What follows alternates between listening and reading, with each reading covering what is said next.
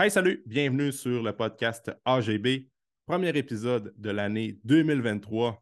Et cette semaine, on débute ça en force avec Marc-Antoine Varin, fondateur de la compagnie MVP Nutrition, qui est une entreprise de coaching en nutrition qui se spécialise avec les joueurs de football. Donc, Marc-Antoine et son équipe vont aider plusieurs joueurs de football, que ce soit au niveau euh, collégial, secondaire, universitaire et même professionnel, avec leur nutrition. Et en 2023, on est le début de l'année, plusieurs personnes veulent se mettre à mieux manger, donc améliorer leurs habitudes alimentaires. Et Marc-Antoine, même s'il va entraîner des joueurs de foot avec leur euh, nutrition, ben ça reste que c'est des conseils qui sont applicables aussi pour nous qui veulent tout simplement mieux manger. Dans le podcast de cette semaine, on donne des conseils pour euh, mieux manger de façon générale pour avoir des meilleures performances dans le gym. On va parler de l'importance d'avoir des bonnes sources de protéines. On parle de l'importance d'avoir des bonnes sources de glucides également. On parle des bons gras. On va parler aussi de euh, l'importance d'avoir, de nuancer tout ça, puis d'avoir une bonne façon de s'alimenter qui fonctionne pour nous et qu'on va être capable de garder pour une longue période de temps. Euh, c'était vraiment une belle discussion que j'ai eue avec euh, Marc-Antoine. on voit que la nutrition, c'est quelque chose qui le passionne. Il s'informe beaucoup sur toutes les nouvelles tendances au niveau de l'alimentation. Euh, fait que c'est certain que ce podcast-là va t'aider à avoir de meilleures habitudes alimentaires pour la prochaine année. J'espère que tu vas retirer quelques conseils durant le podcast. Je te souhaite une bonne écoute.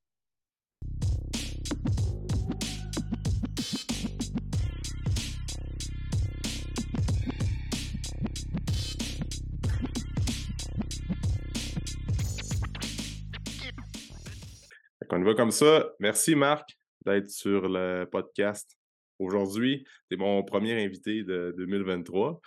Euh, fait que je suis content de t'avoir aujourd'hui. Euh, Marc-Antoine Varin, tu es un ex-joueur de football. Euh, je ne sais pas si tu joues encore. tu vas pouvoir prendre le temps d'en parler. Puis tu as, comme une entreprise de coaching qui se spécialise beaucoup avec les joueurs de football sportifs aussi peut-être, mais votre créneau, c'est beaucoup les joueurs de foot puis vous les aidez avec leur nutrition pour qu'ils soient des meilleurs athlètes, qu'ils soient plus performants lors des pratiques, lors des matchs. Donc, Marc, pour les gens qui ne te connaissent pas, qui t'ont jamais vu sur les réseaux sociaux, toi et ton équipe, euh, tu peux-tu prendre le temps de te présenter? Parle-nous de ton parcours, comment ça, a commencé tout ça? Tu as joué au football universitaire avec euh, U-Laval, je pense, c'est ça? Ouais. OK. Euh, fait que juste nous, parler un peu de, ton parcours, puis de, où ça commence, tout ça, ton intérêt vers le training, parce que tu es un passionné d'entraînement aussi, mais beaucoup avec la nutrition aussi en parallèle avec tout ça. Ouais, OK, cool. Fait à la base, moi, dans le fond, j'ai toujours été un grand sportif dès le plus jeune âge avec euh, le soccer, le basket, le ski, le, foot qui a commencé à l'âge de 12 ans. Puis, euh, du moment que j'ai découvert le foot, c'est là que j'ai trouvé mon calling, ma passion, c'est ce que je voulais faire. Du moment que j'ai commencé à jouer, mon, rêve, c'était de jouer au football professionnel et de gagner ma vie avec ça. puis à ce moment-là aussi, j'étais vraiment un grand maigre, vraiment, vraiment, vraiment. Fait que je me suis mis à l'entraînement. Tu sais, je me tenais avec des plus vieux à l'école qui s'entraînaient déjà un petit peu. Puis pour moi, c'est là, dans le fond, sur 1, j'ai commencé à m'entraîner. Puis je le faisais vraiment avec euh, des vidéos YouTube. Là, c'était comme probablement les, mmh. débuts un peu de ça, mais vidéos YouTube, des push-ups, des élastiques à la maison. Fait que dès le secondaire 1, ça a été ça. Secondaire 2, 3, je me suis inscrit dans les gyms. Puis pour moi, le gym était aussi hot presque le foot. Tu sais, souvent, il y a beaucoup de joueurs de foot qui s'entraînent parce qu'il faut qu'ils s'entraînent pour jouer au foot. Ouais. Mais pour moi, c'était les deux, c'était aussi hot. J'ai vraiment toujours trippé là-dessus. L'off-season, jamais m'entraîner, in-season, jamais jouer au foot. Puis, euh, ça a été quand même long avec la nutrition commence à, rentrer en cours. dans le fond, euh, à travers mon parcours, j'avais fait Team Québec, Team Canada. Puis la réalité, c'est que je n'étais pas tant en shape à ce moment-là. Ou, pas. Je veux pas dire vraiment pas. Ça reste que j'étais un, joueur de foot correct, mais pour moi, la nutrition, c'était juste je mangeais beaucoup pour être plus gros. Comme bien, bien, bien des jeunes. Puis, à ma deuxième année au cégep, je suis allé au cégep à Vanier. Dans le fond, je jouais comme. J'ai toujours joué de linebacker au foot, en fait. Ben, pas toujours, mais du moment que le foot est venu sérieux, puis j'ai commencé à être meilleur, je jouais linebacker. Puis, à ma deuxième année au cégep, j'ai déchiré mon ACL, euh, la deuxième game de l'année. Puis, c'est à partir de là que la nutrition puis le training a vraiment pris un autre niveau. Euh, à ce moment-là, je cherchais la solution de revenir de mon ACL. C'est probablement, on recule il y a 10 ans, un ACL, ça faisait plus peur qu'il y a maintenant, quand mmh. Mmh. Euh, il y en a plein qui disaient Moi, un CL, ma carrière est finie. J'entendais ça de plein de monde. Puis je suis comme Moi, c'est pas vrai. Ma carrière n'est pas finie avec un CL. Je vais revenir plus gros, plus vite, plus fort, meilleur. Mmh. Puis je me suis fait référer à un coach à ce moment-là. Je suis allé le voir tout de suite avant de me faire opérer. J'ai fait comme mon entraînement avant opération. Puis j'ai tellement pogné la piqûre sur le style d'entraînement, les méthodes d'entraînement, pousser ça à un autre niveau, euh, puis la nutrition à ce moment-là. C'est là que tout a vraiment pris forme. Puis cette année-là, après mon premier CL, je suis revenu plus vite, plus gros, plus fort que jamais. Pour vrai, c'était comme. C'est là où j'ai compris l'importance puis la puissance que ça pouvait avoir de, faire les bonnes choses à ce niveau-là. Fait que c'est mmh. vraiment là que la passion a décliqué. Puis ce coach-là est devenu un mentor pour moi à travers le temps. Je commençais à faire des formations coach export à ce moment-là aussi parce que je me suis dit, je veux coacher, je veux avoir cet impact-là aussi. Parce qu'il n'y a pas beaucoup de monde à part lui à ce moment-là qui aidait les joueurs de foot de cette façon-là. Puis j'étais comme, faut que je fasse ça. Fait que ça a comme évolué de même. Je me suis entraîné de lui, avec lui jusqu'à ce que je quitte la région de, la rive nord de Montréal, dans le fond, là, parce mmh. que je suis allé à l'université à Laval. Fait que du moment que je suis à Laval, j'ai commencé à m'entraîner avec l'équipe à Laval.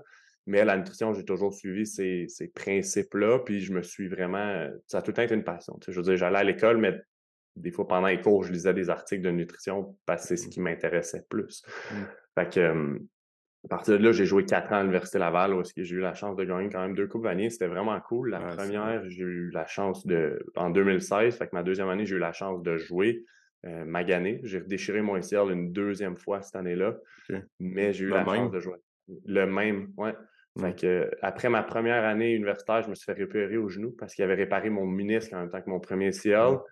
Là, le ministre avait redéchiré, fait qu'ils ont enlevé une partie du ministre. Après ma première année, après ma deuxième année, mon HCL a pété partiellement comme deux ou troisième game de l'année. J'ai joué toute l'année avec un brace. Puis à, la Coupe UTEC, la demi-finale canadienne, il a déchiré au complet. Ah, euh, hein. mais là, reste une game, c'est la Coupe Vanier la semaine d'après. Fait que mm-hmm. tu it up si tu me permets de parler. Mais... Ah, fait que j'ai joué la Coupe Vanier vraiment pas la meilleure game de ma vie, mais j'ai joué la ouais. cette année-là. Puis mes deux dernières années ont été résumées de blessures. Puis c'est un peu, honnêtement, j'en prends une partie du blanc. Je pense que génétiquement, je dois être prédisposé. Le nombre de blessures que j'ai eues, ça fait aucun sens. Là. Je veux dire, en 2017, je me suis fait opérer deux fois. Tu sais, j'ai joué deux demi-games. Il a fallu que je me fasse opérer à l'épaule puis au poignet. Puis 2018, qui a été ma dernière année, qui était pour moi ma grosse année, je le voyais comme mon année de draft puis tout ça. Finalement, la première game, je suis revenu au jeu, je me suis redéchiré le même ACL une troisième fois. fait que c'est un peu fou, là, mais je pense que j'ai ma partie du blâme à prendre parce que je voulais tout le temps faire trop, m'entraîner plus. Euh, on mmh. avait un plan d'entraînement complet, puis j'en ajoutais parce que je trouvais qu'il manquait de ci, qu'il manquait de ça, puis mmh probablement que c'est venu à mon détriment. Fait que ça a été un peu ça le résumé de ma carrière de foot. Euh, c'est après ça où je me suis vraiment comme lancé dans le coaching à la base du football, puis ensuite euh, de la nutrition. Mmh ça, c'est bon que tu en parles.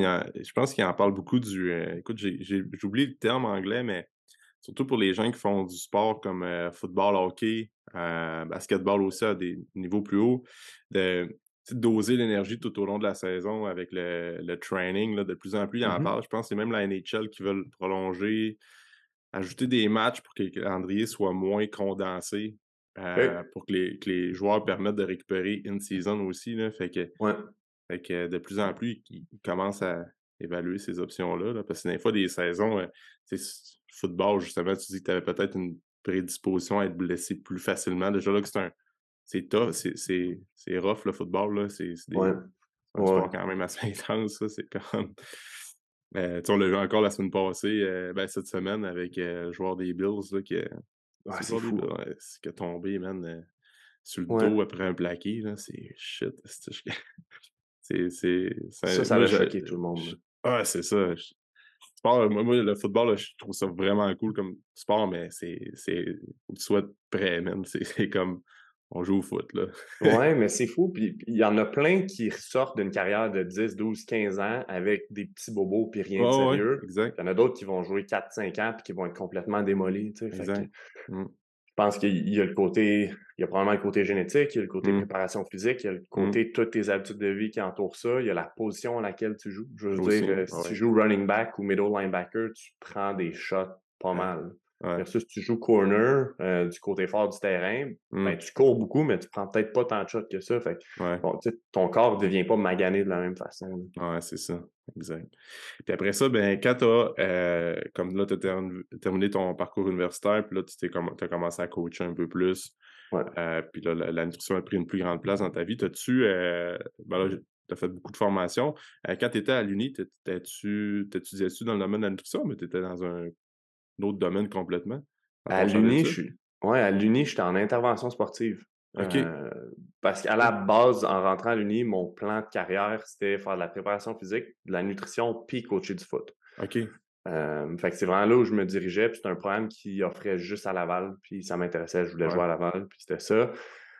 Puis il y a plusieurs programmes de nutrition que j'avais regardés. Quand je regardais ce qu'ils enseignaient, puis je prenais des feedbacks du monde, ça m'intéressait pas tant que ça. Tu sais, ce que Mm. j'apprenais à l'extérieur de l'université en nutrition, je trouvais que c'était plus pertinent, plus applicable, des concepts auxquels je croyais plus, des philosophies en lesquelles je croyais plus que ce qu'ils enseignaient en nutrition. Puis je me voyais pas faire un bac pour un morceau de papier, mais des connaissances que je croyais pas tant que ça. Mhm. Fait que c'est vraiment après ça que j'ai pris les cours de nutrition que je pouvais prendre. Fait que les cours options, les ci, les ça, je les ai faits parce que ça m'intéressait beaucoup. Mais la réalité, c'est que mon bagage de connaissances en nutrition s'est fait ailleurs, euh, Mm. avec d'autres formations par la suite. Mm. euh, parce que je n'étais pas fan de ce qu'ils nous enseignaient à l'université. Ouais. je suis bien d'accord avec toi. Puis ça, c'est toujours un, un sujet chaud, là, les programmes universitaires de, nutrition. Puis, Ouais. euh, mais écoute, j'ai j'ai rien contre n'importe quel programme universitaire, mais moi, quand j'étais, j'étudiais en, euh, au bac en kin à l'UQAC, à Chicoutimi, euh, il y avait beaucoup de formations au niveau de la kin, puis il y avait des formations au niveau de la nutrition, fait que des cours de nutrition, mais c'était pas avancé autant que euh, les nutritionnistes vont, vont Mhm. suivre comme cours. Puis, écoute, moi aussi, je m'in- je m'informais par des formations puis des connaissances que j'allais chercher par d'autres institutions qui sont en dehors du contexte scolaire. Mettons euh, Precision Nutrition, Ouais. tout ce que probablement que tu connais Matt Bouchard de l'Institut. AT, euh, Ouais. tout ce que Matt parlait dans ses cours. Après ça, euh, j'écoutais beaucoup Charles Poliquin à l'é- à l'époque. Fait que je prenais plein de trucs de d'autres coachs qui sont quand même calés en nutrition puis dans le volet euh, naturopathique aussi, puis comprendre comment le corps fonctionne. Puis là, Ouais. tu écoutes ce qui est dit à l'école, tu dis, OK, il me semble que c'est des connaissances de. le- il n'y a pas eu de réforme à ce niveau-là. On dirait que c'est le même, les mêmes trucs qui sont euh, mâchés différemment, puis ça, ça, que Mhm. ça fait 20 ans que ça n'avait pas trop évolué. Je ne sais pas si c'est encore comme ça aujourd'hui, mais euh, euh, c'est ça, là, tu, tu voyais des. Il y avait un clash entre les deux. Fait que euh, moi, je pense Ouais. aussi que ça, c'est dans n'importe quel domaine. là, le- dans le- on va parler de la nutrition. Je pense qu'il ne faut pas que tu t'arrêtes quand tu sors de l'école en nutrition, peu importe. Là, pas que tu t'arrêtes à juste les connaissances que tu as vues à l'école. Il faut que tu sois capable d'aller chercher d'autres manières de penser, d'autres philosophies ailleurs, parce que si tu t'arrêtes à ça, euh, il va te manquer pas mal de, de connaissances. C'est un peu comme le bac en kin. Si tu t'arrêtes à ce que tu as vu dans le bac, puis tu ne vas pas chercher des connaissances ailleurs, tu ne fais pas des Mhm. formations et tout ça avec d'autres institutions, c'est sûr qu'à un moment donné, tu vas être limité dans tes connaissances, puis ça va affecter les résultats que tu vas avoir avec tes clients. là. Exact. Pour moi, c'est quand tu finis ton parcours universitaire, c'est là que ça commence. Ah, c'est ça, exact. C'est là que ça commence. Puis moi, ce que, ce que j'ai fait, mon- un de mes, mes- une des façons de faire, c'est que moi, je suis vraiment blanc ou noir dans la vie. Tu sais, le monde Ouais. qui me connaît, je suis très, très extrême. Puis là, j'essaie de. Dans le monde de la nutrition, c'est pas tant blanc ou noir. tu sais. Ouais. Fait que j'essaie de me balancer un petit peu, mais une des choses que je fais beaucoup, c'est quand je plonge dans une approche, je plonge à 100%, je vais chercher tout ce que je peux à partir de là. Mhm. Puis après ça, je trouve quelqu'un qui dit le contraire de moi, de ce que je crois, puis je m'en vais voir ça. Sais, récemment, il y a un des gars que j'appréciais vraiment pas, que sa présence m'énervait, c'était Lane Norton, qui Ouais. est vraiment un des pros de la nutrition, mais Mm. son attitude, sa façon de parler, sa façon de bâcher le monde, moi, ça me frustrait vraiment. Mhm. Puis là, je me suis dit, ben, j'ai probablement quelque chose à apprendre de ce gars-là s'il Ah ouais. me dérange autant. Fait que Ouais. là, c'est c'est cours à lui. Fait que là, cette année, j'ai acheté comme tous ses cours, puis là, je suis en train de faire ça. Juste parce que c'est une philosophie qui est différente de celle que je fais. Euh, je viens un peu comme toi, probablement, d'un background très, euh, très poliquin. Mhm. euh, je veux pas dire low carb, mais tu sais, vraiment high protein, c'est ça.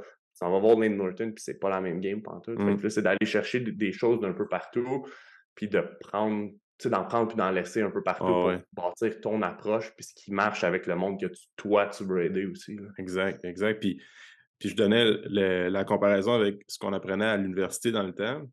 Puis c'était comme quand même assez général. Puis c'était beaucoup le guide alimentaire canadien, mais avant qu'il le reforme en 2019, si je me trompe pas.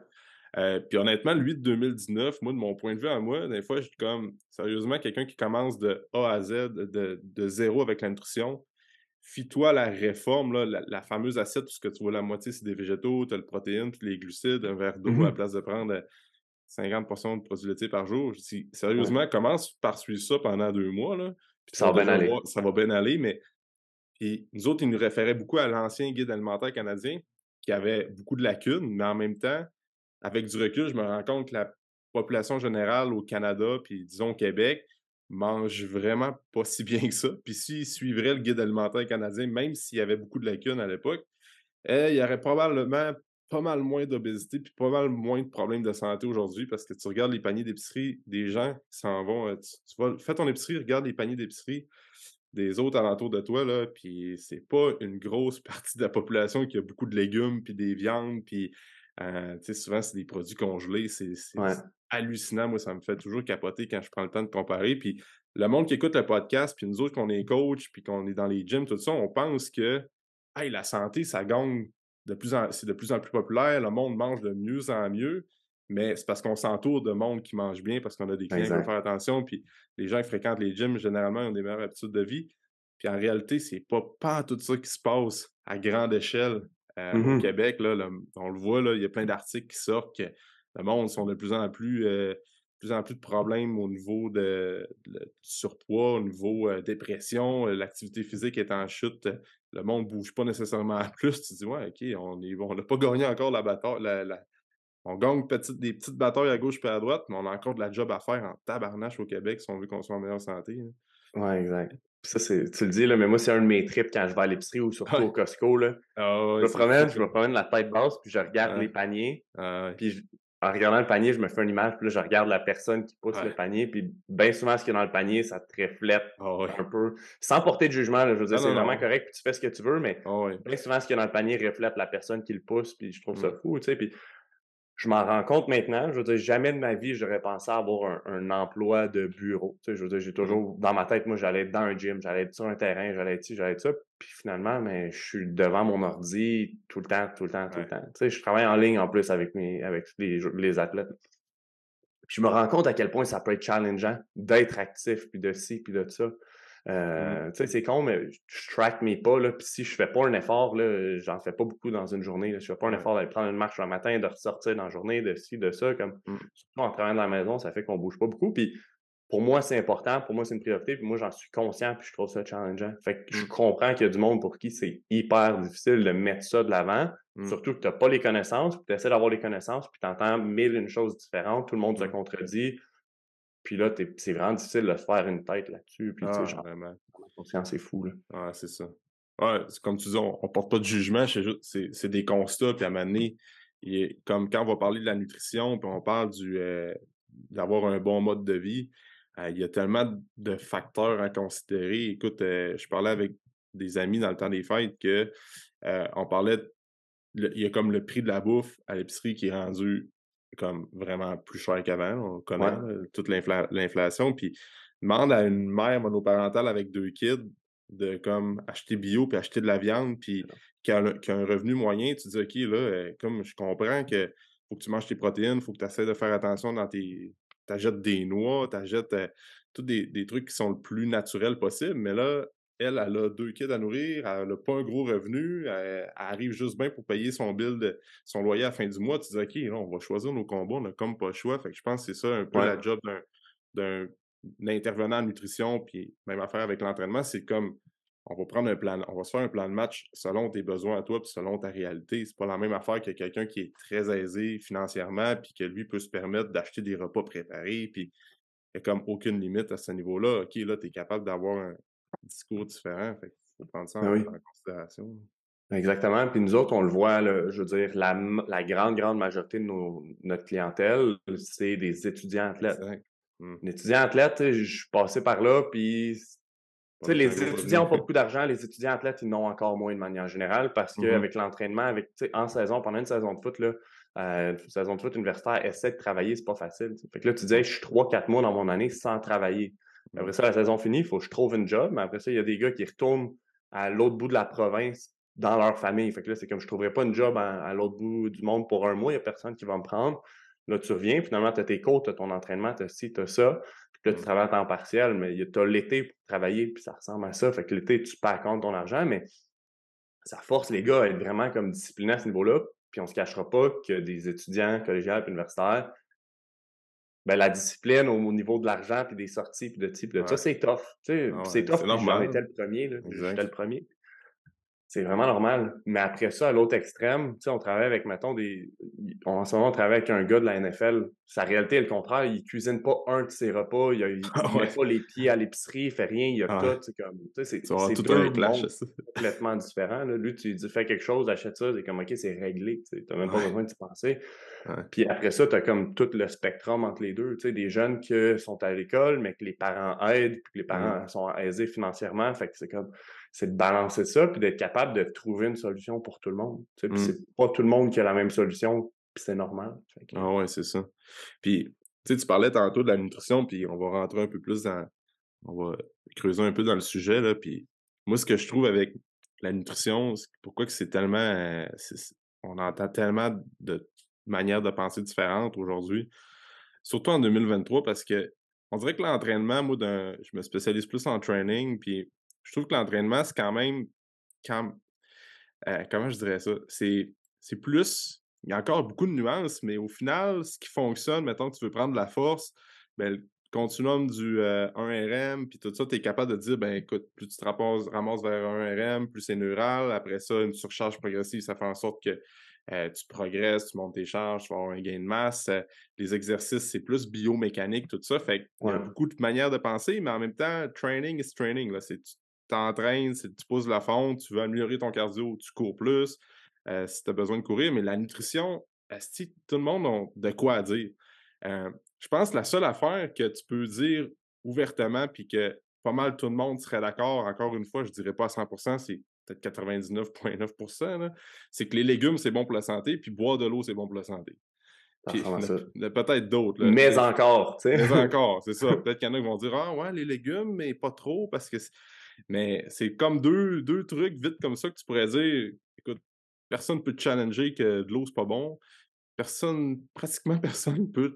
J'ai quelques exemples en tête qui me viennent en, avançant un peu dans, mon idée, mais euh, presque personne ne peut te challenger au niveau des légumes. Exemple, euh, végétarien, euh, quelqu'un qui est plus vegan, qui veut diminuer la mmh consommation de, de, viande, ben, les légumes, ça fait partie intégrante de sa nutrition. Quelqu'un qui est plus euh, meat and nut ou euh, low carb. Paléo, low carb, tout ça. Ben, ça se rejoint un peu de ce côté-là, mais sinon, là, quand tu arrives dans les portions de gras, tu arrives dans les glucides, c'est encore plus fou, les protéines aussi. Ouais. mais euh, non, moi, je pense qu'il ne faut pas manger autant de protéines qu'on devrait, que tu dis. Puis il y a plein de discours différents. Fait que je, veux t'entendre là-dessus, comment tu vois ça, la, la, nutrition en 2023, parce que là, le monde, vont, euh, c'est le retour des fêtes, veulent bien manger, là, c'est des résolutions, ah, je veux euh, cleaner ma bouffe, tout ça, mais tabarouette, là, ils vont lire un post sur euh, le, le, le, jeûne intermittent, après ça, le, vegan, tout ça, puis ils savent plus où, se diriger, Ouais, c'est normal, puis on, est tous comme ça. Puis la réalité, c'est que je n'ai fait de jeûne intermittent, j'ai mmh. été vegan, j'ai, tu comme, je ah ouais? Ouais, je l'ai été. Pendant trois ans et demi, j'ai été vegan parce que je pensais que c'était la meilleure chose. Là. OK, quand même finalement, je suis conscient. Ben, mon avis à ce jour, c'est que c'est vraiment pas la meilleure chose du tout. Mmh. Mais euh, je suis pas en train de dire que ça marche pas pour personne. Il y a peut-être du monde pour qui ça marche. Tu sais, c'est mmh. comme euh, fameux saying de N equal one. Mmh. Ben, c'est ça. Tu sais, c'est qu'est-ce qui marche pour toi. Puis à la fin de la journée, c'est de trouver. Tu sais, je pense que la clé, c'est de trouver avec quoi tu peux être constant puis en bâtir un mode de vie. Tu sais, peu importe c'est quoi, je pense que ça, c'est la première chose que ce soit animal base euh, ou pas, comme ça change pas grand-chose. mais la réalité, c'est que tout le monde dit différent. Puis c'est drôle, j'avais cette conversation-là hier soir avec un de mes amis qui est médecin, puis il fait son cours de lifestyle medicine. OK. Puis, euh, mais ce cours-là, en ce moment, il est vraiment basé, puis c'est un peu une secte de vegan qui crée ce cours-là. Fait que, tu sais, lui, il dit, il y en a à prendre, puis il y en a à laisser. Parce que ça le frustre que ce soit juste ça. Tu sais, c'est pas juste ça, puis c'est clair que c'est pas juste vegan, mais c'est pas juste carnivore non plus. Mhm. Puis, ce que je disais, c'est, tu sais, on, on se chicane tous sur le 10% où est-ce qu'on s'entend pas. On s'entend pas. La réalité, c'est que 90% c'est quoi? C'est pour beaucoup, pas tous, mais de manger plus de protéines, mais surtout mange whole food le plus possible. Mange le Mhm. moins transformé possible, bois plus d'eau, dors bien, sois actif, marche. Je veux Mm. dire, tout le monde est d'accord là-dessus, ou Mm. presque. Mm. Sais, euh, il y en a certains qui vont dire it doesn't matter, euh, if it fit your macros, stay good. Mm. Ça, j'y crois pas, puis ça reste un petit pourcentage du monde. Mais après ça, il y a des trucs qui, pour moi, c'est comme, c'est clair. Je veux dire, de manger plus de protéines en général, ça veut pas dire de manger euh, des kilos et des kilos de viande, ça veut dire de manger plus de protéines. À peu près tout le monde peut en bénéficier. Puis la réalité, c'est que c'est relativement un challenge pour quelqu'un qui le sait pas et qui l'a jamais fait. Manger, on va dire, son poids euh, en livres, en grammes de protéines par jour, pour certains, c'est tough. Ah. Tu, commences ton déjeuner avec une toast au beurre de peanut, euh, un œuf ou deux, Mm. mais le reste de la journée, il va falloir que tu en manges pas mal des protéines pour l'atteindre. Mhm. Mais ça, pour moi, c'est comme, tu sais, c'est vraiment la première chose qui est claire. Peu Mm. importe qui, tu peux bénéficier de manger plus de protéines, mis à part ceux qui sont déjà dans les extrêmes à ce niveau-là. Je veux dire, puis j'en fais partie des gars qui sont dans les extrêmes à ce niveau-là. J'en mange plus que beaucoup de monde, puis moi, j'aime ça, puis moi, ça marche pour moi. Je veux dire, je mange quelque chose comme 330, 340 grammes de protéines par jour.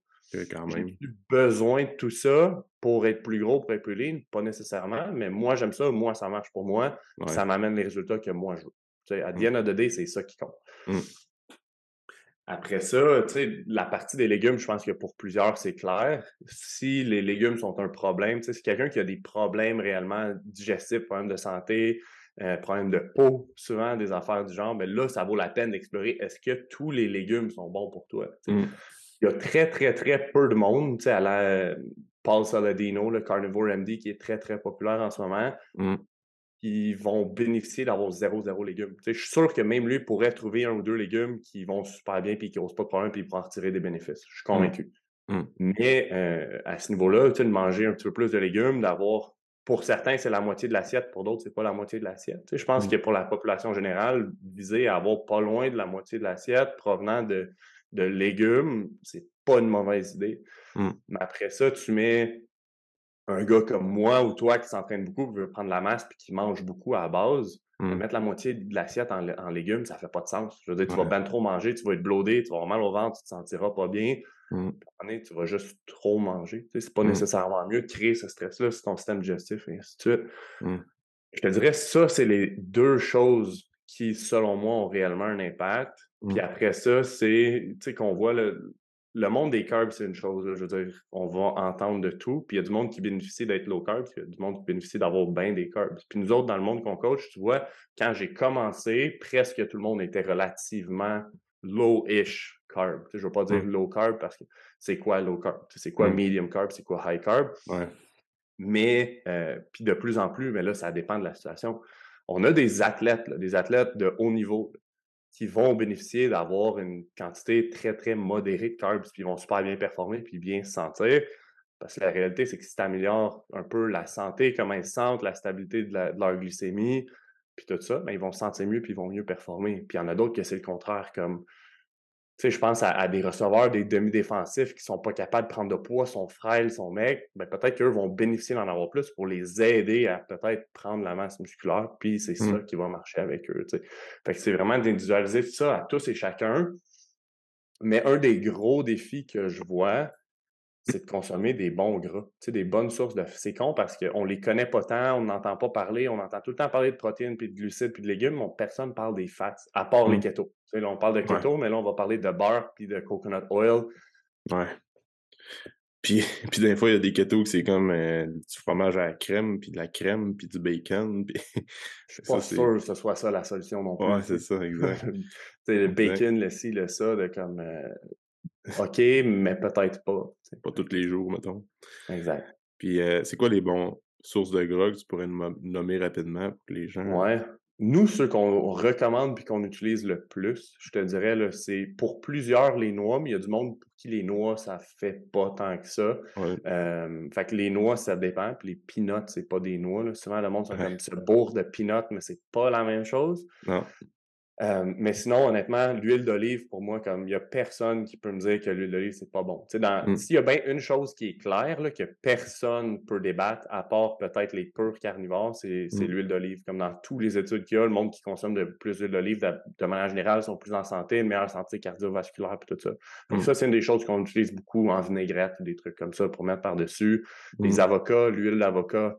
Euh, ça en fait partie beaucoup. Les noix, chocolat noir, ça revient quand même souvent. Honnêtement, il y en a mmh. qui sont vraiment pro, vraiment contre. Euh, nous, on pense que ça fait partie des bonnes sources de gras. Les olives, euh, pour certains, honnêtement, le beurre, moi, je suis pas contre. Perso, j'en utilise un petit peu. Oui, moi euh, aussi. Beurre grass-fed tout le temps. pour moi, quand si je mange de la viande qui est plus grasse ou des produits animaliers plus gras, exemple un yogourt qui a plus de gras ou du beurre, je mets vraiment l'emphase sur le grass-fed à ce niveau-là. Mmh. Le reste, ben, si ça ne fait pas dans ton budget, ça ne fait pas dans ton budget, vire pas fou. Mais quand tu vas mmh. vraiment dans le gras animal, je pense que ça vaut la peine, tu vois. Mais ça dépend. Tu sais, quelqu'un qui mange autant de protéines que moi, animal, veut aussi dire que tu manges quand même une bonne quantité déjà de gras saturé juste à travers la viande que tu manges. Mmh. Fait qu'à ce moment-là, ben, probablement que tu bénéficies plus de ajouter les fats que tu ajoutes pour ta cuisson, tout ça. Ben, je suis probablement mieux avec des gras qui sont végétaux comme l'huile d'olive, l'huile d'avocat, ces, sources-là entières aussi, les olives, les avocats. Mmh. Mettre du beurre, mettre un petit petite affaire de beurre pour cuire mes œufs le matin, euh, ça causera jamais de problème. le beurre n'est pas le problème, le gras saturé n'est pas le problème, mmh. la viande rouge n'est pas le problème, s'il vous plaît, on peut tous s'entendre là-dessus. Ouais, c'est ça. Puis, euh, euh, ah, qu'est-ce que tu penses de l'huile de coco? Je pense que c'est super. Mais mmh. encore une fois, ça dépend de la situation.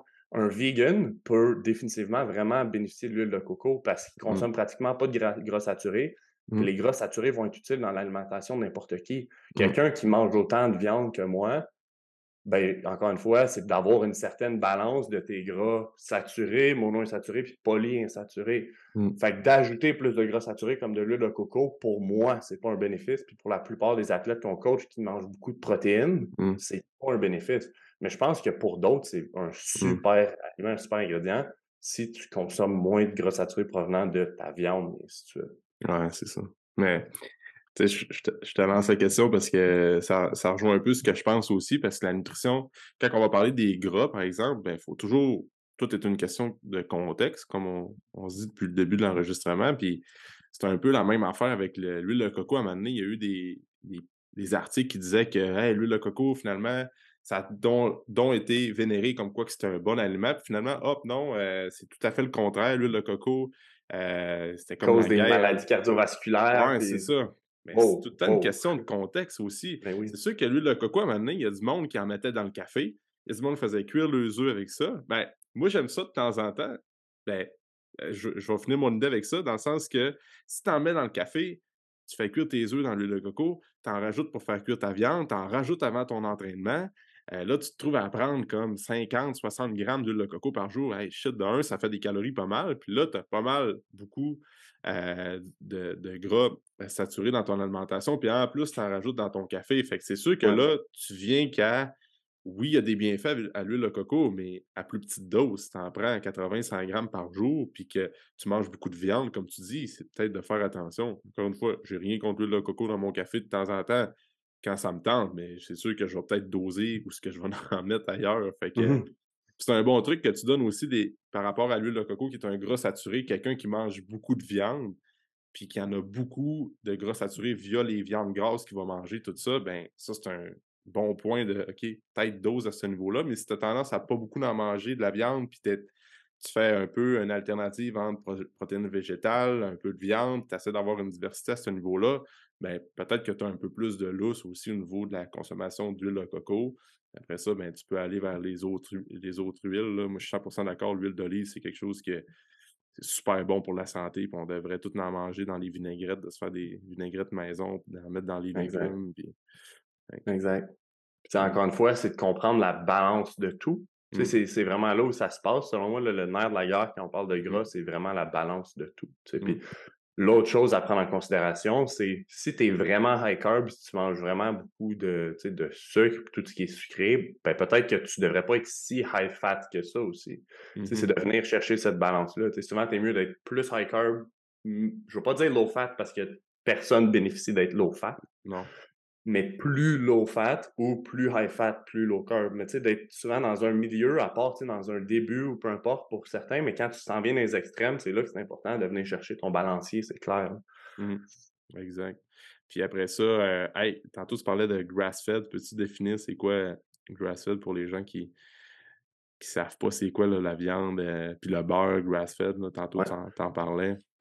C'est quelque chose que personnellement j'ai entendu parler il y a longtemps, mais pas tant que ça. Quand, euh, quand je suis devenu vegan, quand je suis devenu vegan en 2016, après mon deuxième SIA, je pensais que c'était la solution pour diminuer l'inflammation, puis pour. Puis là, finalement, ben, tu t'embarques là-dedans, puis là, tu te crains, tu lis plein d'affaires, puis finalement, c'est meilleur pour la planète, c'est meilleur pour ci, c'est meilleur pour ça. Puis encore une fois, comme je disais plus tôt, moi, j'aime ça venir me challenger. Fait qu'après un certain temps de vegan, je me suis mis à me challenger, à savoir est-ce que la viande est bonne pour moi pour vrai? Est-ce que ça mmh. serait bon que je la réintègre ou pas? Mais dans ce moment-là, d'un point de vue moral et éthique, je voulais rien savoir de remanger de la viande. Comme pour mmh. moi, j'étais vegan à vie. Mmh.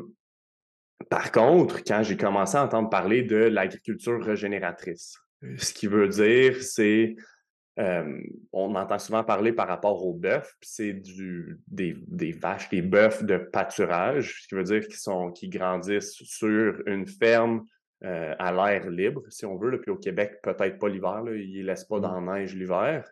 Mais ce que c'est, c'est que ce que ces, ces animaux-là mangent, c'est le gazon. Puis ce qu'ils font, c'est qu'ils font une rotation. Fait que je ne pourrais pas dire, là, je ne suis pas l'expert de l'agriculture, je pourrais en parler à, à l'oncle de ma blonde qui, lui, en a une ferme de, de bœuf euh, grass-fed. Fait que moi, c'est là que mon bœuf, je vais le chercher. Mais en gros, c'est qu'à tous les quelques jours, mais il y a une rotation. Fait qu'ils changent de terre, changent de morceaux de terre qui sont clôturés. Fait qu'ils vont manger ailleurs, vont manger le gazon ailleurs, mais ils vont aussi faire leurs besoins là. Puis en gros, ce que ça, ça va faire pour la planète à la base, c'est que ça va régénérer nos sols. D'avoir les animaux qui piétinent, qui font leurs besoins, puis tout ça, ça vient régénérer les sols. Fait que ça, honnêtement, autant pour la planète que pour la qualité de la nourriture qu'on a, c'est hyper important, puis ça a vraiment un gros impact. On entend tout le temps que la manger de la viande, manger du bœuf, le CO2, le méthane, le ci, le ça, puis c'est mauvais pour la planète. Le bœuf que tu achètes à l'épicerie qui est comme industriel, nourri au grain, au maïs, au soya, je suis d'accord, ça c'est problématique le bœuf de pâturage, je pense que c'est le futur dans la santé de la planète et dans la santé de la population. Je suis, en ce moment, je suis convaincu de ça jusqu'à ce que quelqu'un me prouve du contraire. Mmh. en gros, ces vaches-là sont nourries toute leur vie de gazon puis de ce qu'ils trouvent dans leur pâturage. ça vient vraiment faire une différence dans la qualité de la viande, dans ce que tu retrouves comme les acides aminés, je ne suis pas certain que ça fait réellement une différence, mais surtout dans la qualité des gras, mmh. puis dans les toxines que tu peux retrouver. Parce que les vaches qui sont grass-fed, ben, jamais tu vas retrouver des médicaments, des ci, des ça là-dedans. Mmh. Euh, l'eau qu'ils vont boire, souvent, mais ben, ils ont des cruches, là, c'est pas comme ils sont pas laissés à eux-mêmes, ils ont des cruches pour boire, mais souvent, c'est la qualité de gras qui fait une différence. Tu manges une vache, tu sais, du bœuf qui est grass-fed, le gras ne sera pas blanc. souvent, mmh. tu vas à l'épicerie ou peu importe, plus le gras est blanc, puis plus c'est comme supposé être bon, mais la réalité, c'est que ton gras animal, si tu veux avoir une bonne source, ça va être plus orangé. Mmh. Euh, ça va, c'est les, profils de gras qui sont là-dedans, les vitamines qui vont venir un petit peu avec ça. Les... Puis ça, ça fait une différence d'un point de vue santé de l'humain puis de la planète. Puis il y a les vaches grass-fed, mais de manière générale, au Québec, les vaches qui sont grass-fed sont aussi grass-finished, versus si tu vas aux États-Unis, tu vas il y en a qui vont juste écrire grass-fed. Mais si c'est juste écrit grass-fed, à certaines places, ils ne sont pas grass-finished, ça veut dire qu'ils sont finis au grain les dernières semaines, les derniers mois pour les engraisser. Ah, OK. Ouais. Fait que, si tu vas aux États-Unis, idéalement, tu veux trouver grass-fed, grass-finish. de plus en plus, ça se trouve au Québec dans les épiceries. Avant, c'était impossible à trouver. Tu devais aller directement chez les fermiers. Puis il y en a plusieurs, honnêtement. On est tous capables d'en trouver pas si loin que ça ou qui vont livrer dans nos régions. Euh, mais tu vois, Maxi sont rendus qui ont du bœuf grass-fed. Puis pour moi, c'est sûr que si tu veux manger une viande qui est plus grasse, ça vaut vraiment, vraiment la peine d'avoir le bœuf qui est grass-fed, de payer un petit peu plus. Mmh. Euh, ça fait partie des trucs que moi, je préfère payer plus pour, mais j'achète pas tout bio du tout. Tu sais, I mmh. wish, puis comme je le ferais, si... mais en ce moment, c'est pas une réalité euh, pour moi puis pour beaucoup de monde au Québec. Mmh C'est un petit peu ça. Ouais. Belle parenthèse parce que c'est ça, des fois, le, monde ne comprenne pas trop qu'est-ce que ça veut dire. Puis Puis moi, moi aussi, je pense que c'est un peu, euh, ben, c'est l'avenir, puis des fois, c'est peut-être, ça va-tu vraiment être l'avenir parce que tu regardes où ce que ça s'en va, la planète, c'est le but, c'est de fournir le plus en plus de bouffe possible à la population entière au niveau de la, planète. Puis c'est un peu ça aussi avec la. J'aimerais ça que ça, y ait ce virage-là, mais tu regardes à grande échelle, il y a tellement des, des bœufs qui sont nourris au grain, nourris avec euh, à base de soya, maïs. Tu te dis, ah, ben ouais, j'ai hâte de voir où ce que ça va mener tout ça. Puis euh, il y a une affaire aussi que tu, parlais avant de, faire la parenthèse, c'est que la nutrition aujourd'hui, c'est vrai que euh, ça. Parce que nous autres, on mange sur une planète Terre qui est notre planète. Puis la planète, elle a changé beaucoup dans les 100 dernières années, 50 dernières années, puis encore plus dans les 20 dernières années. Là, tu regardes avec les changements climatiques, puis tout. Puis on a une responsabilité aussi en tant qu'être humain. Tu ne peux pas manger comme recul de 100 ans où ce que tu pouvais, ben, c'était pas mal les bœufs, tout, je ne sais pas comment ça se passait à l'époque, mais c'était beaucoup plus grass-fed parce que euh, c'était plus local, il y avait moins de. La mondialisation, c'était moins prononcé qu'aujourd'hui, fait que les gens achetaient beaucoup plus local. C'est juste que aujourd'hui, on vit en 2023 sur une planète que on s'entend, les changements climatiques, tout ce qu'on voit qui se passe dans les nouvelles aujourd'hui, on dit Ouais, il va falloir qu'on commence à allumer, qu'il faut faire attention. Fait qu'on a une responsabilité aussi de dire faut qu'on ait des choix euh, plus écologiques dans nos habitudes de vie, puis aussi dans qu'est-ce qu'on mange. Fait qu'il faut faire attention à ça. Puis, comme tu disais tantôt, tu achètes la viande euh, chez l'oncle à ta blonde, ben, nous autres aussi, on devrait tous avoir ce réflexe-là euh, de payer un petit peu plus cher. Puis, on parlait de, budget tantôt. Je pense que quand c'est vraiment important pour toi de bien manger puis de faire attention à ta santé, ben, tu fais des concessions. Écoute, tu t'achètes euh, à la place d'acheter je sais pas, euh, du père J'ai des vieux souliers, mais j'achète de la viande euh, locale. c'est ça, c'est de faire, de faire un, budget parce que tu vas mettre la, ta santé en priorité. C'est de faire des choix, de dire OK, je vais peut-être aller acheter ma viande chez un fermier qui est pas loin de chez nous, que tu as un meilleur contrôle sur la qualité de la viande avec le, bœuf, que lui va avoir pris soin de faire une rotation au niveau de qu'est-ce qu'il mange au niveau des sols, comme tu parlais tantôt. Puis au moins, tu fais un, effort pour avoir un, impact sur ton environnement, puis par le fait même au niveau de ta santé. Comme nous, on est au lac Saint-Jean, euh, on est à au lac Saint-Jean, fait qu'on a plein de places où ce qu'on est capable d'aller chercher l'été des légumes euh, bio qui ont été euh, cultivés dans la région. On a des cocons, par exemple, qui sont à Saint-Félicien, c'est pas loin de chez nous. Fait que c'est local. Même affaire avec la viande, j'allais chercher ça. Un bœuf chez une ferme qui est pas loin de chez nous aussi. Fait que c'est faire des choix comme ça. Puis comme tu dis, c'est de manger le plus naturel possible, puis le moins, euh, le plus local aussi. Euh, tu sais, parlait du régime méditerranéen. Euh, pourquoi que c'est un régime qui est très populaire?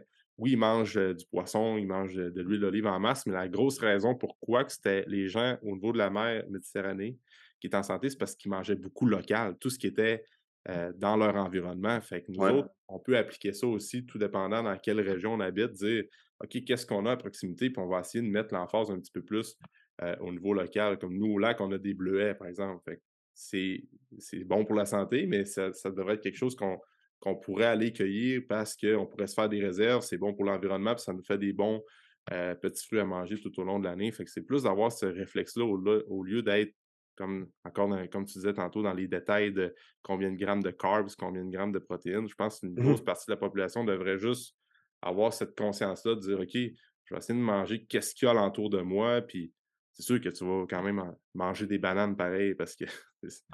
Mais c'est de faire la part des choses à ce niveau-là. Oui, absolument. OK. Puis après ça, euh, fait que là, on a parlé justement pour finir avec les, les carbs, les glucides. Y a-tu des, euh, des choix de glucides que tu préfères recommander euh, à, tes euh, joueurs de foot versus d'autres? Encore une fois, encore une fois, ça dépend. Tu sais, mmh plus c'est. Moins c'est transformé, plus on va le prioriser de manière générale. Fait que je te dirais que, tu sais, je dire, on n'a pas d'athlètes qui mangent pas de carbs. Tu sais, je veux dire, à la base, en as qui viennent de tes légumes. Là. Je veux dire, si tu manges euh, pas mal de légumes, tu vas avoir déjà une certaine quantité de carbs, mais ça va dépendre. souvent, quand c'est. Nous autres, on recommande beaucoup les carbs en soirée. Fait qu'il y a plein de monde qui disent si tu manges des carbs le soir, tu vas être gras. Ben, moi, j'y crois pas. la plupart de nos athlètes, s'ils ont plus de carbs à manger, c'est le soir qu'ils vont manger le plus ou autour de l'entraînement. Avant, pendant, après l'entraînement, c'est vrai qu'ils vont avoir plus de carbs avec la soirée. On recommande souvent, ce qu'on aime, c'est d'augmenter un peu la quantité de fibres que les athlètes mangent, à part autour de l'entraînement. Ce qui veut dire souvent patate, patate douce, euh, plein de sortes de riz autres que le riz blanc, mettons. le riz blanc, on va l'utiliser souvent avant ou après l'entraînement, crème de riz, des affaires comme ça, ou juste, mettons, un riz jasmin. Mais euh, tout ce qui est patate, les différents riz, noirs, sauvages, euh, rouges, peu importe, le quinoa, les, tu vois, des courges, ces affaires-là, c'est là où on met beaucoup l'emphase. Encore une fois, le riz, on l'utilise beaucoup aussi, les fruits. À peu près tous nos athlètes mangent des petits fruits au déjeuner, que ce soit frais ou congelé, on s'en fout réellement, mais des petits fruits, sinon après ça, autour de l'entraînement ou à d'autres moments, on va intégrer d'autres fruits. Puis on a certains athlètes, des, gars qui doivent juste manger beaucoup, beaucoup, beaucoup pour leurs dépenses énergétiques tout ça, qui, eux, on va intégrer des choses qui sont vraiment plus comme euh, denses en calories, puis qu'on pourrait considérer comme moins centrées, puis trop caloriques, mais pour eux, c'est leur besoin exemple, euh, du jus ou genre euh, du sirop d'érable, du miel ou des affaires comme ça, on va les intégrer pour certains athlètes aussi, souvent autour de l'entraînement ou pour les aider à compenser. Parce qu'à un moment donné, je peux pas te demander de manger une livre de patates quatre fois par jour. Là, comme tu y arriveras pas, que tu vas juste te défoncer le système digestif. Mmh. C'est con, mais c'est ça. Fait que des fois, il faut venir manœuvrer avec d'autres choses qui sont peut-être plus denses pour venir combler à ça. Mmh. Bon point. J'adore aussi les. Tu, parlais des jus euh, souvent avec post-training, des fois avec des gens que. Parce que tu as des blends de carbs que tu peux acheter en, sous forme de supplément, mais encore une fois, c'est quand même plus dispendieux, puis c'est un autre supplément, des fois, que tu peux ajouter à ta liste, mais euh, des fois, le jus d'ananas post-training, des trucs comme ça, j'ai bien aimé ça avec des gens qui pouvaient se le permettre, qui avaient de la misère à prendre la masse, puis qu'il fallait qu'ils mangent beaucoup de calories, mais à un moment donné, comme tu dis, euh, si... T'as pas l'appétit, t'as pas l'appétit. Ah, c'est ça. Tu sais, c'est pas quelqu'un qui veut prendre la masse puis qui n'a pas une génétique prédisposée pour prendre la masse musculaire facilement. A un certain point que tu n'as pas le choix d'utiliser des, euh, des, glucides sous forme liquide pour essayer d'augmenter un peu ses calories puis d'augmenter au niveau de son apport en, carbs à prendre après l'entraînement. Fait que ouais, ça, c'est un bon point. Mmh. Puis tantôt, je reviens un peu avec l'huile d'olive que tu donnais comme exemple. Souvent, c'est un autre truc. Des fois, des gens qui ont de la misère à, aller chercher un apport calorique, à augmenter leur apport calorique, euh, l'huile d'olive, écoute, euh, je pense que c'est quoi, 15, 15 minutes d'huile d'olive, c'est 80 calories, genre, ma fin main, je m'en peux plus. Euh, un ça gramme de plus que ça, c'est quelque chose comme 130, 140, quelque chose comme ça. Parce qu'un gramme de gras, c'est 9 calories, fait 15 fois 9, en tout cas. Fait que 135, on va dire. Ouais. Tu es capable d'aller chercher avec de l'huile d'olive, d'augmenter un peu ton apport calorique dans ta journée, si tu veux jouer sur ça. Tandis que Ouais, fait que, OK. Fait que les, les carbs, puis un, peu tantôt ce qu'on disait avec, euh, on disait les gens qui ont peur de. Parce que je vois encore des gens qui ont, qui ont peur de manger des glucides, la fameuse euh, carbophobie. Tu me diras qu'est-ce que tu en penses de ça. J'en ai fait partie. Ouais, ben moi aussi, j'en ai fait partie. Puis c'est. Puis euh, probablement là, quand tu avais. ça, c'est beaucoup ce qui découle de, ce qui découle de Charles Paul c'est que les carbs, ça se mérite. si tu es en haut de 10 euh, en haut de 10% de gras, tu devrais même pas euh, Regarder des carbs. Regarder des carbs. Là, tu t'évolues dans cette, dans cette, dans cette pensée-là, puis là, à un moment donné, tu te dis, ah ben ouais, je ne pourrais plus jamais manger de carbs parce que tu es en bas de 10 tu dépendais de la formule de pourcentage de gras que tu utilises. C'est pour certains faire ça. Moi, écoute, être en bas de 10, euh, c'est comme je suis capable, mais il faut que je sois restreint. J'ai plus de vie après ça. Alors, tu vis que pour ça? Ah ouais, c'est ça. Fait que. Mais la fameuse part des glucides, il y a encore beaucoup de monde qui, sont dans ça, malheureusement. Puis c'est oui, il faut faire attention dans ta, dans ta quantité de glucides. Puis moi, je suis un peu d'accord avec les glucides se méritent d'une certaine façon de le voir, dans le sens mmh quelqu'un qui fait beaucoup de volume d'entraînement puis qui est physiquement très actif dans une semaine, c'est sûr et certain que tu peux manger plus de glucides que quelqu'un, comme tu disais tantôt, job de bureau, qui fait pas beaucoup de pas dans une journée, qui s'entraîne juste trois, quatre fois par semaine, ce qui est déjà bon, mais que sa dépense calorique globale dans une semaine n'est pas très importante. C'est sûr que peut-être qu'il faut que tu fasses attention à ta quantité de glucides. Donc, il faut garder ça en tête, mais il y a une grosse partie aussi que les gens ont peur de manger des glucides. Je pense qu'il faudrait plus qu'ils qui focus sur la qualité des carbs qu'ils vont manger. Pour ça, tantôt, je te demandais ta liste de le riz, les patates, patates douces, quinoa, euh, l'avoine, le mmh gruau. Euh, ça, c'est des bonnes sources de glucides. Puis je pense que les gens mangent beaucoup trop de glucides transformés. C'est ben surtout ça le problème aujourd'hui que euh, on, donnait l'exemple du panier d'épicerie tantôt. C'est beaucoup des pâtes, c'est beaucoup du pain. Euh, des muffins, je veux dire, c'est un gâteau que tu manges au déjeuner. Exact, exact. J'ai rien contre les pâtes à l'occasion, mais si tu manges des pâtes Alfredo une journée sur deux, puis tu manges un muffin le matin, puis le lendemain, sous l'heure du midi, c'est un sous-marin, mais probablement que tu as trop de glucides qui sont transformés, puis tu devrais faire graduellement un switch pour prioriser des glucides qui sont plus naturels, puis moins. Ouais, mais le défi réellement avec ça, moi, je trouve, puis ça, c'est mon avis personnel, mon expérience personnelle, d'être de plus contrôlé, d'être plus low carb, ben, c'est vraiment facile pour la gestion de l'appétit. Je trouve, je trouve ça simplement plus facile parce que un sandwich au dîner, là, un, c'est tough d'avoir cette protéine dans un sandwich ou dans un bol de pâte, même si tu mets des boulettes de viande, je veux dire, c'est quand même tough. Puis tu vas, avoir, tu vas avoir faim relativement rapidement, puis là, tu vas en mmh. manger, puis tu vas en manger, puis c'est le total de ta journée qui vient problématique. La réalité, c'est que si on veut que ce soit soutenable, ben, il ne faut pas que tu aies tout le temps faim. Si tu as tout le temps faim, ça ne sera jamais soutenable de te priver tout le temps et toujours dire non. Mmh. Comme il y a une certaine limite, un certain. Tu sais, un certain, là, souvent j'aime ça dire, as un genre de, de, gauge de willpower. Puis là, tu as mmh. faim, puis là, c'est comme à travers la journée, ça diminue parce que tu as faim, tu as faim, tu as faim. Puis à un moment donné, tu, sais, tu vas céder. C'est sûr. Personnellement, je trouve qu'en mangeant plus de protéines, plus de légumes, puis additionner ça un peu de fat à travers la journée. J'ai pas faim, je me sens bien, mon énergie est stable, j'ai pas de craving, c'est ça. Puis mmh. après ça, j'arrive le soir, puis je les mange mes carbs, puis no worries. Puis en ce moment, j'ai un coach, puis lui, il me fait manger bien plus de carbs que j'ai jamais mangé de ma vie. C'est mmh. pas vrai, là. Mmh. c'est correct, puis je le fais, mais c'est pas ce qui fait que je me sens le mieux, puis que je performe le mieux, puis qui est le plus facile, le plus soutenable pour moi. Mets en face tes protéines, puis tes légumes, puis si t'as encore faim pour des carbs, mange-les, puis c'est pas là que ça va être le problème. Mais si ton repas, puis ton déjeuner, ton dîner, tes collations sont centrés autour de ça, mmh. les odds, puis c'est pas pour tout le monde, c'est que tu as faim souvent, pas mal, puis là que t'en remanges, t'en remanges. Puis c'est le total de tout ça qui devient problématique. Ouais, c'est ça. Ça, c'est vrai.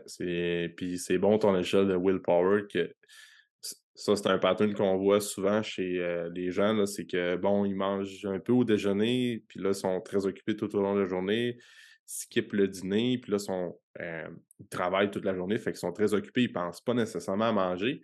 Puis là, quand tu arrives le, soir, c'est que là, tu, fais comme euh, éviter ta faim, tu y penses pas, puis à un moment donné, tu arrives le soir, tu te dis Hey shit, je n'ai pas assez mangé dans la journée, puis c'est là que le soir, euh, tu vas manger des beaucoup, beaucoup de carbs parce que là, c'est facile à cuisiner, puis c'est quelque chose qui te tombe sous la main, pas assez de protéines, puis c'est là que on vient dans une roue qu'on veut éviter. Là. Fait que, ben Exactement. c'est ça. Les protéines, la grosse. C'est la base de ta maison, hein, les protéines. C'est la. Tout le temps. Puis même à ça, les gens qui pensent que ah, manger beaucoup de protéines, c'est pour les gens qui veulent prendre la masse, puis tout.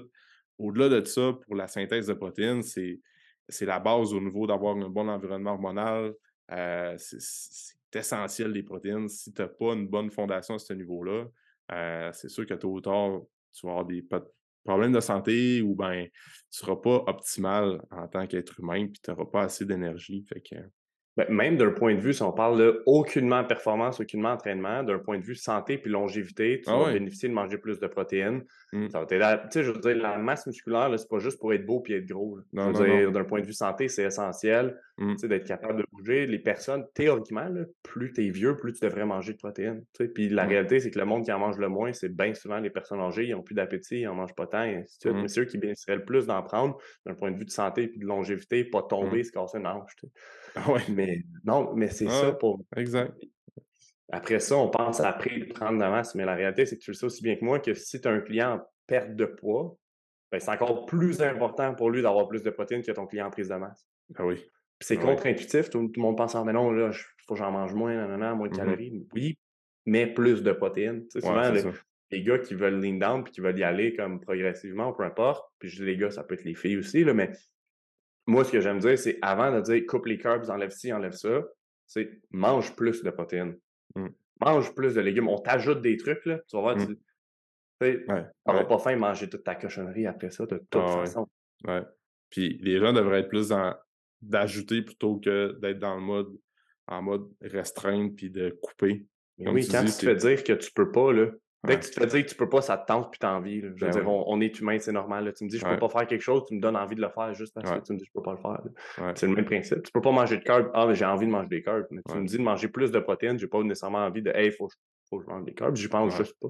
J'ai pas faim, je pense pas. Fait que, une grosse partie mindset dans l'alimentation, c'est ça qu'on Ben devrait tout le temps faire. dire- Comme moi, exemple, là, on, on se lance un challenge au gym à l'interne de dire OK, euh, on, on veut se faire un 4 mois où, où, euh, on veut être plus lean puis en meilleure shape. Puis moi, je me suis dit, OK, là, je sais c'est quoi mes lacunes que j'ai au niveau de mon alimentation dernièrement. Fait que là, je me suis dit, il faut que je mange plus de légumes parce que j'en mangeais pas assez dernièrement. Je veux manger plus de protéines, je veux boire plus d'eau. C'est comme mes trois objectifs que j'ai. Puis après ça, je suis pas dans le, dans le mindset de dire, OK, je vais essayer de, de couper mes calories ou quoi que ce soit. Je dis, je sais qu'en mangeant plus de protéines, je bois plus d'eau, je mange plus de légumes, puis je fais mes repas en conséquence. Je vais être capable de perdre la masse adipeuse, puis je vais être capable d'être plus, euh, plus musculaire en même temps. que, j'ai aucun doute. J'ai Ouais. aucun, doute que dans quatre Ouais. mois, tu vas être en meilleure shape que t'es là. Ouais, c'est ça, exact. Si, si je le suis puis que je comme euh, je me mets dans le mode où ce que je le fais pendant quatre mois, c'est sûr et certain. Fait que je pense que les gens, pour la prochaine année, devraient plus avoir ce mindset-là. Mhm. Fait que, euh, fait que si on résume, Marc, là, pour tout ce qu'on a parlé pour le podcast aujourd'hui, il y a euh, les protéines. Fait que de Ouais. Faire attention à la qualité de protéines, euh, d'avoir une bonne diversité aussi au niveau de ces protéines, puis au niveau de tout ce qu'on mange dans une, euh, dans une semaine. Ouais. Euh, ensuite de ça, on avait parlé des glucides, donc euh, faire attention à la- l'apport en glucides, puis les qualités des glucides qu'on va prendre, encore une fois.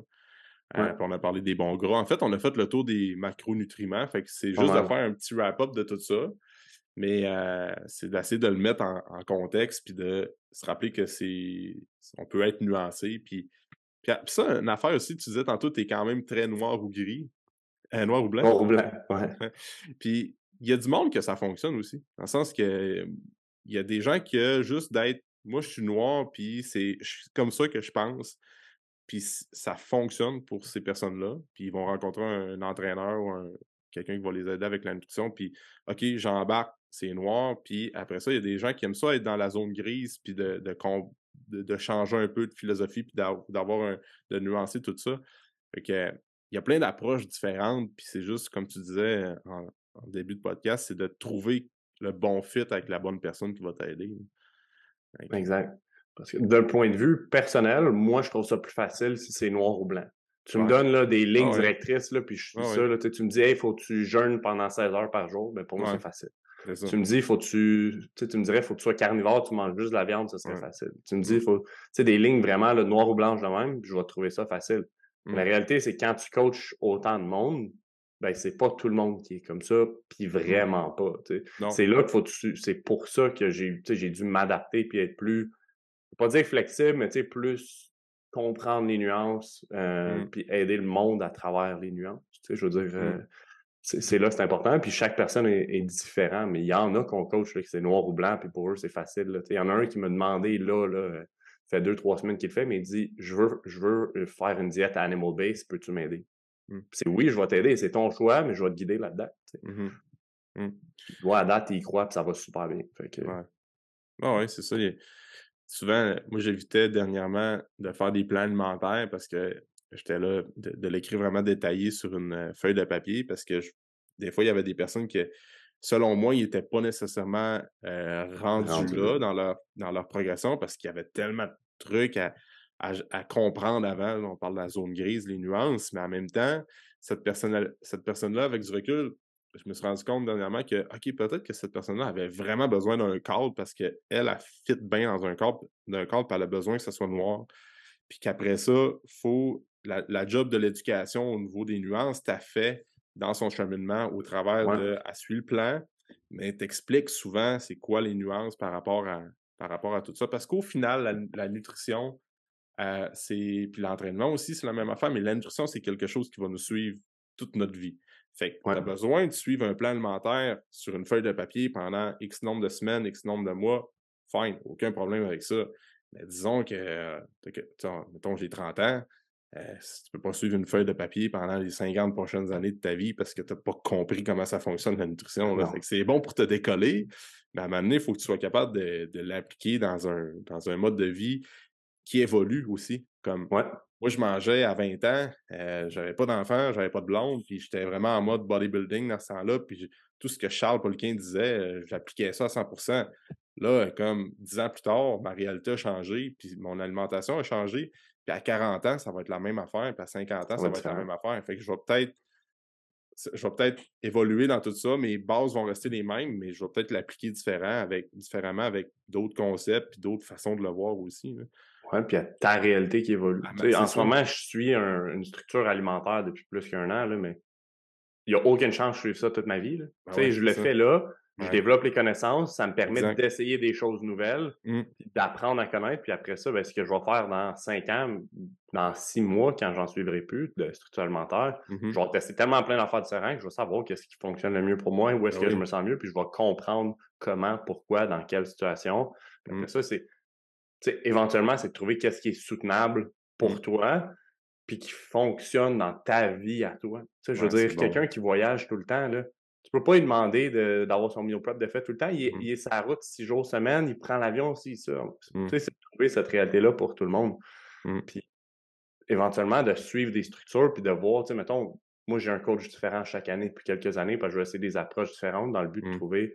Éventuellement, j'en dis, j'essaie tellement d'affaires, je sais exactement ce que moi, ça me prend. Je ne compterai jamais mes calories, jamais je vais tout rentrer dans une application, ça me gosse, j'ai ça. Comme... Ça marche pour du monde, mais pour moi, ça ne marche pas. Moi, ça m'énerve. Fait que, ah, fonctionne toi, tu sais. Exact. Écoute, euh, Marc, c'était quand même euh, une très belle discussion. Je suis content d'avoir parlé de ça avec toi aujourd'hui. Je, suis convaincu que ça va aider bien du monde qui écoute le podcast de OK, peut-être que je vais peut-être avoir une façon de, penser différente pour la prochaine année au niveau de mon alimentation. Puis encore une fois, je pense que c'est de continuer à s'informer, de continuer à, suivre du monde comme toi, Marc, euh, sur les réseaux sociaux, votre page sur Instagram, MVP Nutrition. Euh, vous donnez tout le temps des bons conseils. Vous donnez beaucoup de conseils pour parce que votre clientèle cible, votre avatar client, si je pourrais dire, c'est beaucoup de foot. fait que, mais en même temps, les gens peuvent suivre votre page parce qu'au final, comme on disait tantôt, tous les conseils que tu as donnés aujourd'hui dans le podcast, c'est des conseils que tu as donnés à tes athlètes. Mais ben L'intrusion, c'est l'intrusion. L'intrusion, c'est l'intrusion. Écoute, euh, puis moi, ce que j'aime dire à mes clients, c'est que essaie de t'entraîner puis de penser comme un athlète dans la façon que tu bouges, dans la façon que tu manges aussi, dans les mmh suppléments que tu vas consommer. Moi, ce que je dis, c'est pense comme si tu étais un athlète. Exemple, un gars qui joue d'une ligue de garage deux fois semaine, on s'entend que tu ne feras pas un NHL.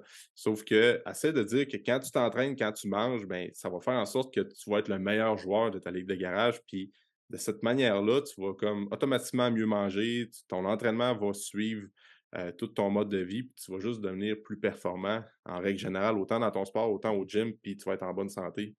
Fait que je pense qu'ils peuvent suivre les conseils que vous donnez là, sans, sans, aucun doute. Tu sais, à 90% c'est la même affaire pour un athlète puis pour un athlète. Des protéines, c'est des protéines, des légumes, c'est des légumes, puis ça reste que c'est ça. Puis à la fin de la journée, c'est mange plus de protéines, mange plus de légumes, entraîne-toi fort, puis ça va bien aller. Exact. Puis, puis, comme je te dis, vos athlètes, c'est des joueurs de foot, mais s'il y a quelqu'un qui joue au hockey puis qui est encore au niveau athlète, ce qui veut repousser ses limites, ben, tant qu'à moi, un joueur de foot, certains, peut-être des, petites nuances un peu, mais un joueur de foot et un joueur de hockey va sensiblement manger la même affaire. Euh, même quelqu'un qui ben fait du CrossFit puis qui veut performer plus, mais ben, on est des athlètes, puis des, athlètes doivent sensiblement suivre les mêmes euh, lignes on est tous humains. Là. à la fin de la journée, c'est ça. Exact, exact.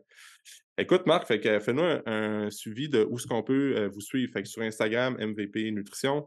Avez-vous euh, une page Facebook? Oui, fait qu'Instagram, c'est barre en bas MVP Nutrition. Ah, oui, c'est vrai. Oui, parce que MVP Nutrition était pris. barre en bas MVP Nutrition. Sur Facebook, il y a la page MVP Nutrition, mais la réalité, c'est que si tu es pas sur Instagram, là, ça vaut la peine de le suivre, mais sinon, on n'utilise pas vraiment Facebook. C'est vraiment le même contenu qui est posté automatiquement dessus. Euh, je te dirais, c'est vraiment les deux places. Après ça, le monde qui veut en faire un peu plus, des fois, ils peuvent venir sur notre channel Discord. On a maintenant un channel Discord public, si on veut, ouvert à tous.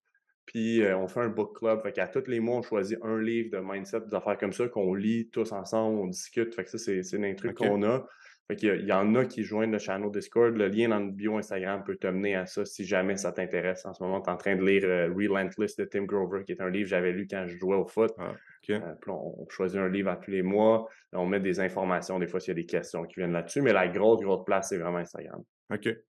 De toute manière, comme d'habitude, je mets tous les liens dans la description du podcast. Fait que les gens vont pouvoir communiquer avec vous via les liens dans la description du podcast. Merci Marc euh, d'avoir été là. C'est super apprécié. Ben aimé ça. Merci à toi. Euh, je trouve que tu as une belle façon de penser au niveau de la nutrition. Fait qu'écoute, euh, si les gens ont des suggestions, des questions, des trucs qu'ils aimeraient parler avec Marc-Antoine, vous pouvez le communiquer, lui et son équipe, directement ou passer par moi puis vous mettre en contact. Puis éventuellement, si vous avez des suggestions, on pourra faire un épisode numéro 2 sur un sujet plus précis au niveau de la, de la nutrition. Fait que Merci, euh, Marc, d'avoir été là. Merci à toi, c'était cool, je suis content. Yes, sir. Yes.